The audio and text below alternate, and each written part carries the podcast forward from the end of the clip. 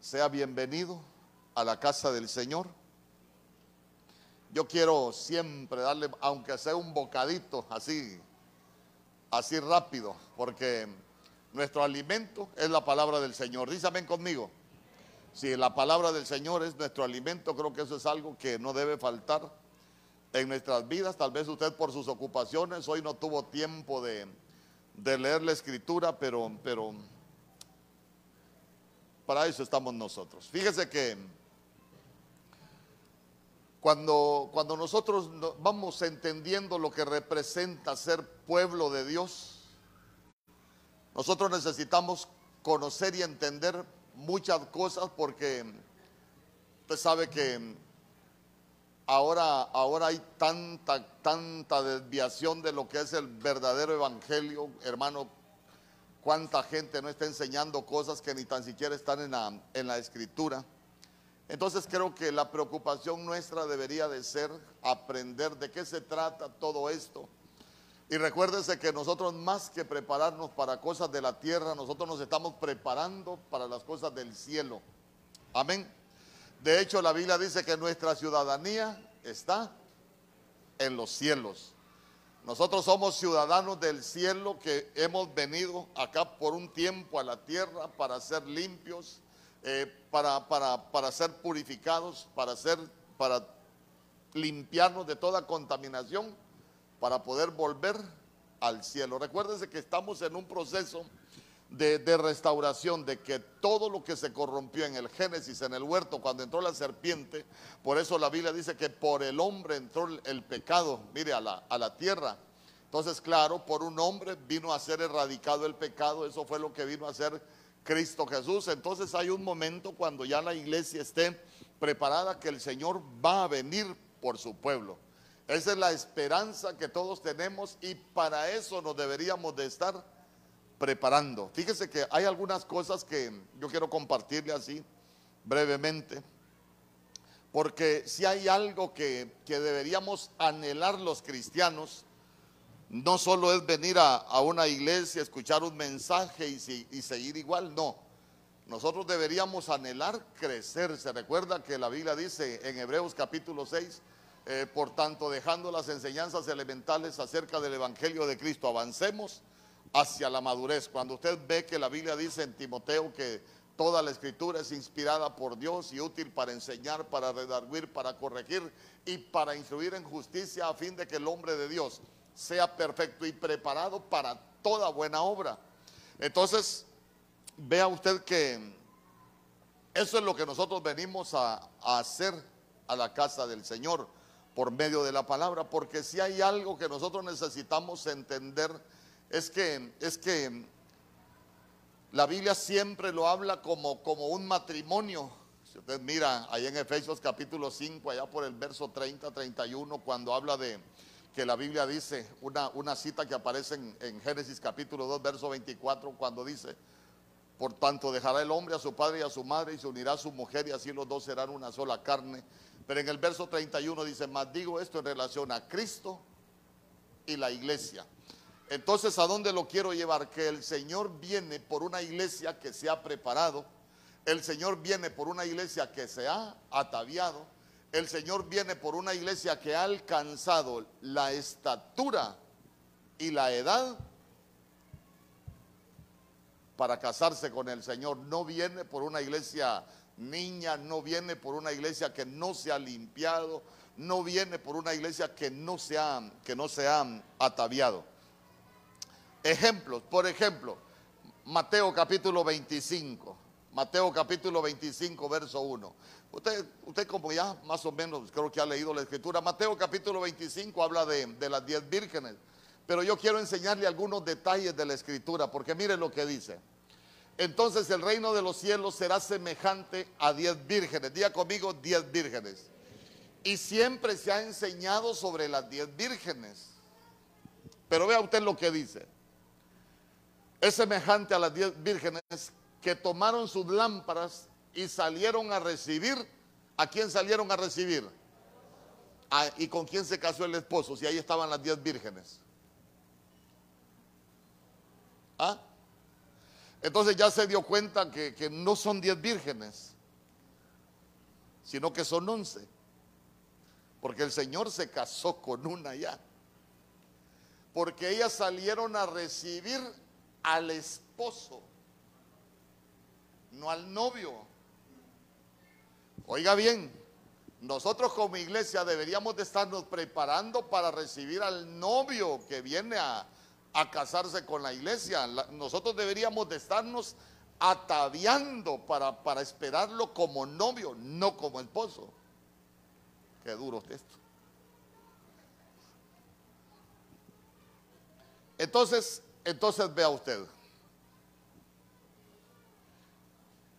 Eran cinco insensatas, cinco prudentes y la que se casó eran once. Cuando, cuando nosotros aprendemos algo acerca de los números, nosotros siempre vamos a entender que los números tienen un significado malo, tienen una aplicación mala, pero también tienen una aplicación buena. Y présteme atención. Cuando nosotros, le repito, cinco insensatas, cinco prudentes, pero vinieron a recibir al esposo. Viene casado y él se casa con la perfecta, que también es una virgen. Cuando nosotros hablamos del número 11, estamos hablando de madurez, estamos hablando de perfección. Entonces vea usted que el Señor se va a casar con una iglesia que ha madurado. Yo digo, casarse con y llegar, llegar uno, imagínese un hombre 25 años y, y, que se vaya a casar con una mujer que es niña, hermano. Dios santo. La vida se vuelve un tormento. Entonces veámoslo espiritualmente. El Señor viene por una iglesia que ha madurado, que ha alcanzado esa, esa, esa perfección en Dios, esa plenitud en Dios. Entonces le repito, el Señor se casa con una iglesia madura. ¿Dónde, ¿Dónde, lo podemos ver nosotros eso? En el cantar de los cantares. Se recuerda que en el cantar de los cantares, capítulo 6, verso 8, la Biblia dice que 60 son las reinas, 80 son las concubinas y las doncellas sin número, pero solo una es la perfecta, una es la paloma mía y empieza a, decir muchas cosas de, acerca de la perfecta pero ya vio que no se casan con todas las doncellas. Y cada una tiene su aplicación, por ejemplo, la reina, la podemos ver con Basti. Basti es un ejemplo de lo que pasa con, con la reina. La reina muchas veces se vuelve desobediente al rey. Hablemos de la iglesia. ¿Sabe usted que alguien, alguien puede tener concepto de, o, o ¿cómo, cómo se lo explico? Alguien puede tener como como creerse que tiene una estatura de rey o de reina en la iglesia, cuando la gente cree que puede hacer lo que quiera y no obedecer al Señor. Y la gente empieza a vivir como, como, como quiere. Pero también están las concubinas. La concubina es aquella, es aquella que cuando conoció al Señor tuvo un tiempo de amores, pero después se enfrió y ahora de vez en cuando vuelve a experimentar esa sensación, pero ya no vive un tiempo de amores con el Señor. Y cuando hablamos de la doncella, ¿se recuerda usted cuando David estaba viejo que le buscaron una doncella? La doncella lo cuidaba, la doncella lo, calentaba, le servía, pero nunca tuvo intimidad con el Señor. Entonces cuando hablamos de la doncella, eh, es aquella iglesia que sirve, sí sirve, es aquella iglesia que, atiende la casa del rey, sí atiende la casa del rey, eh, platica con el rey, tiene comunión con el rey, pero nunca tiene intimidad con el rey. Pero la perfecta, la paloma, cuando hablamos de la paloma, estamos hablando de fidelidad cuando hablamos de la paloma, estamos hablando, ¿sabe usted que las palomas, yo no sé si alguien ha tenido algún nido de palomas en su casa, la paloma, mientras esté viva, siempre va a estar en el mismo lugar. O sea que la paloma permanece. Entonces, quiero que, yo quiero que nosotros aprendamos eso. Hermano, porque eso nos va a llevar a, crecer como, como iglesia. Y, podemos ver el número 11 porque lo quise llevar por el número 11. ¿Por qué? Porque se recuerda usted ahí en el mismo Mateo capítulo 25, nada más que allá por el verso 14, nuestro Señor Jesús empieza a hablar de la parábola de los talentos. ¿Se recuerda? ¿A cuántos talentos le dio al primero? Ah, no, hombre, ayúdeme, no se quede callado. ¿Cuántos talentos le dio al primero? No, al primero le dio cinco. Y al segundo le dio dos. Y al tercero le dio uno. Bueno, usted ya sabe lo que pasó con los talentos. El, al que le dio cinco, los multiplicó. Aquí gané otros cinco. Ah, buen siervo y fiel, entra en el gozo del Señor. Al que le dio dos, también ganó otros dos. Y también le dijo lo mismo, buen siervo fiel, entra en el gozo. Pero al que le dieron un talento fue y lo escondió. Entonces, ¿qué hizo el Señor? Al que tenía cinco, había ganado cinco y le dieron el talento del que lo había escondido. ¿Cuántos le dieron? Le dieron once talentos. Entonces, cuando hablamos de los once talentos, si a él le dieron cinco y los multiplicó en cinco, entonces quiere decir que era alguien que daba frutos. Entonces el Señor viene por la iglesia que da frutos. Fíjese que cuando hablamos de frutos, en el original griego la palabra frutos es una palabra que se escribe carpos. Y de esa palabra carpos se deriva la palabra arpazo. Y arpazo es primera de Tesalonicenses 4:17, cuando el Señor viene a arrebatar a la iglesia. Entonces vea usted que los frutos están directamente relacionados con el arrebatamiento. El Señor viene por una iglesia que ha dado frutos. Por eso en Juan capítulo 15, verso 5, nuestro Señor Jesús dijo, el que permanece en mí, ese es el que lleva. Porque separados de mí, nada podéis hacer.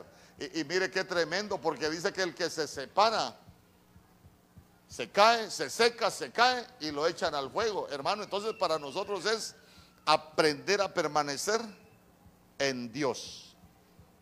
Amén. ¿Qué horas, qué horas tenemos? Siete puntos. Siete y diez. Ah, bueno, es temprano todavía. Le voy a le voy a regalar el último. Usted se recuerda que hay un hombre que tenía 11 hijos porque hay uno que se le había perdido. Jacob. Entonces, mire.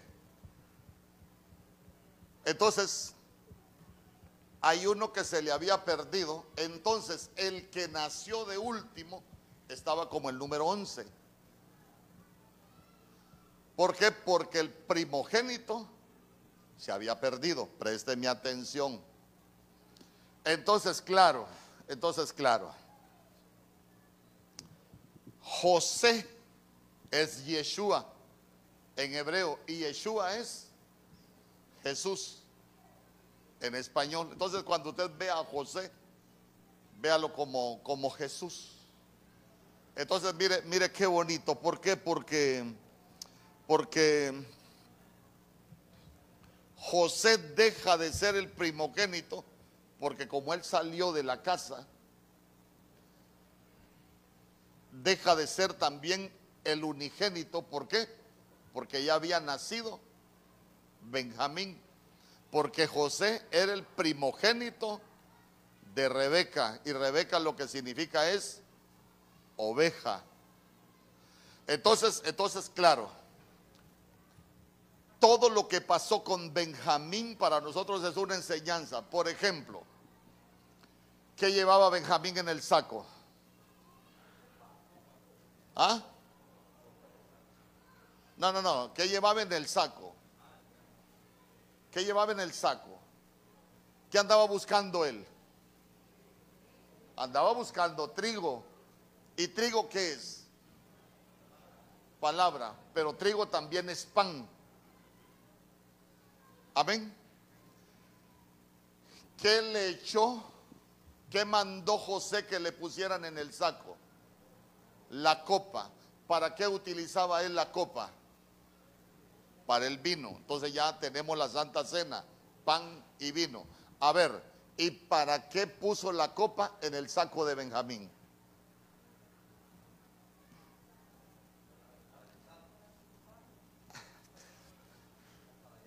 Voy a, mire, ya dijeron varias cosas, pero le quiero enseñar el ángulo que, que por lo menos el Señor me ha dado a mí. En el saco de aquel que lleva trigo y que le encuentren en la copa, me lo traen. Entonces, ahí va aquel con el saco de trigo y con la copa. Entonces lo que nos enseña la copa y el trigo que representa el pan es la santa cena.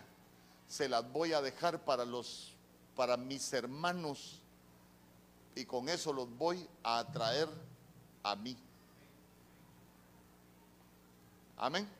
Tráigamelo, sí. Al que, al que, al que, al que tiene la copa y, y el pan, ese va a estar conmigo. A ese es, a ese es el que, el que le voy a dar el vestido, las túnicas de colores. A ese es el que le voy a dar las 300 piezas de plata. 300 es número de agradar a Dios. Sabe usted que en muchas cosas nosotros no agradamos a Dios por lo bueno que nosotros somos, sino porque hay alguien que intercede por nosotros. Hay alguien que peleó la buena batalla por nosotros para que pudiésemos agradar al Señor. Y por último, las monedas eran de plata y plata es redención. Entonces lo que le dio José a Benjamín es redención. Lo que le dio José, Jesús, a la iglesia es redención. Nos vino a redimir de todos nuestros pecados.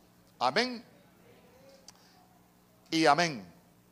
Solo para no dejarlo picado, 11 por el número, número malo es número de desintegración y número de desorden. Por eso es que usted se va a dar cuenta que nuestro Señor Jesús escoge 12 discípulos y el diablo se mete en uno, le dejó 11. Amén. ¿Cuántas jornadas eran para llegar a Canaán? 11. Entre los, entre los que fueron a reconocer Canaán hay uno que se llama Setur. Y Setur, y Setur lo que significa es lo oculto, pero cuando habla de lo oculto está hablando de, de tinieblas. Entonces vea usted que entre los doce que fueron a reconocer Canaán iban las tinieblas metidas. Por eso era difícil que, que todos tuvieran una buena visión.